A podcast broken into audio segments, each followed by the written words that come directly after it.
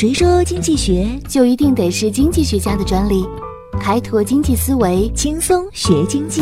上山微电台，傻瓜经济学。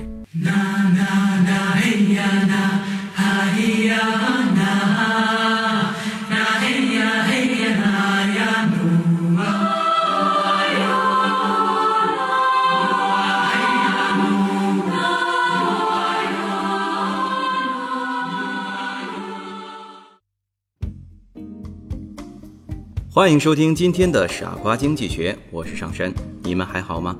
今天让我们一同来了解经济学的心脏——供给与需求。这个就得从1840年的鸦片战争说起了。英国用枪炮强行打开了中国的大门，而英国的商人们为能打开中国这个广阔的市场而变得异常的疯狂。当时。英国棉纺织业中心曼彻斯特的商人估计，嗯，中国有四亿人，如果有一亿人晚上戴上睡帽，每人每年用两顶，那么整个曼彻斯特的棉纺厂日夜加班也不够啊，何况还要做衣服呢！哈哈哈哈哈！你看他们笑得多么的疯狂啊！于是他们把大量的洋布运到了中国，可是结果呢？与他们的梦想完全的相反。中国当时仍然处于一种自给自足的封建经济，在此基础上便形成了保守、封闭甚至排外的社会习俗。鸦片战争虽然打开了中国的大门，但并没有改变中国人的消费习惯。当时，上层人士仍然穿着绫罗绸缎。一般的老百姓只能穿着自家织的土布，而中国人的晚上根本没有戴睡帽的习惯，洋布根本卖不出去。如何解决这个问题？在经济学的理论上，可以简单的说，就是如何解决供给和需求的矛盾。供给和需求是经济学的最基本问题。如果弄懂了供给和需求，也就弄明白了整个经济学。萨缪尔森在他的《经济学》一书中引用了一句话：“哦，你可以使一只鹦鹉成为经济学家，但前提必须是让他明白供给和需求。”长期以来，经济学都致力于供给和需求的均衡分析，包括均衡的条件和均衡的稳定性。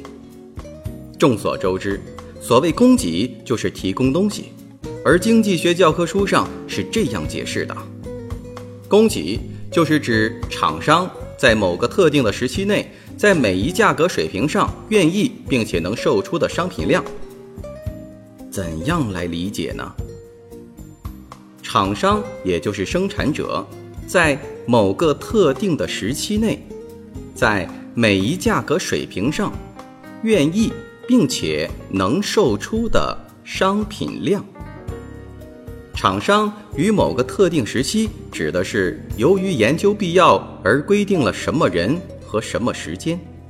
每一价格水平上是指具体的情况，愿意并且能售出指的是限制条件，而商品量则是这句话的中心语。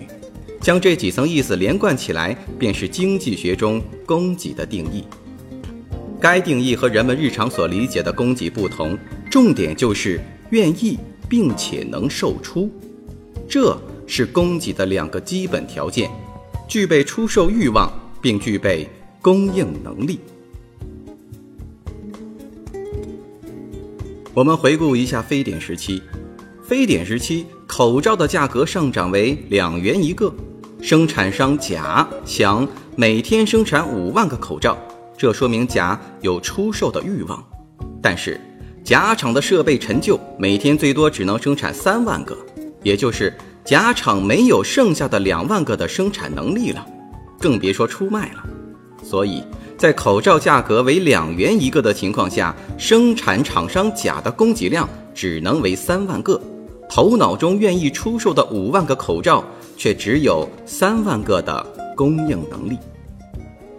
再看需求，经济学中的需求是指消费者在某一特定时期内，在每一价格水平上愿意并且能够购买的商品量。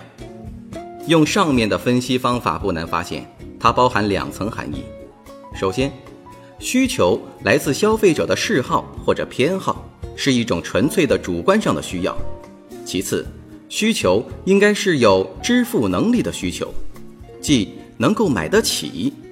假如一个人很有钱，买得起高档时装，但是他对时装却并不感兴趣，也不打算买，他就构不成对时装的需求；而另一个人很喜欢时装，也想买，但是没有支付能力，他同样也构不成对时装的需求。只有主观上有买时装的欲望，客观上又具有支付能力的人，才构成对时装的需求。现在。明白了供给与需求，生活中的一切经济问题就可以解决了。这是因为，在生活中有两个大家都经常看到的原理，第一个就是供给定理，在一定的条件下，商品的价格越高，供给量就越大；第二个就是需求定理，在一定的条件下，商品的价格越低，消费者对商品的需求量就越大。那么。综合这两个定理，在一定的条件下调节价格，就可以解决供给者的供给量和消费者的需求量相等，达到双赢的效果。欢迎收听今天的傻瓜经济学，我是上山，我们下期节目再见。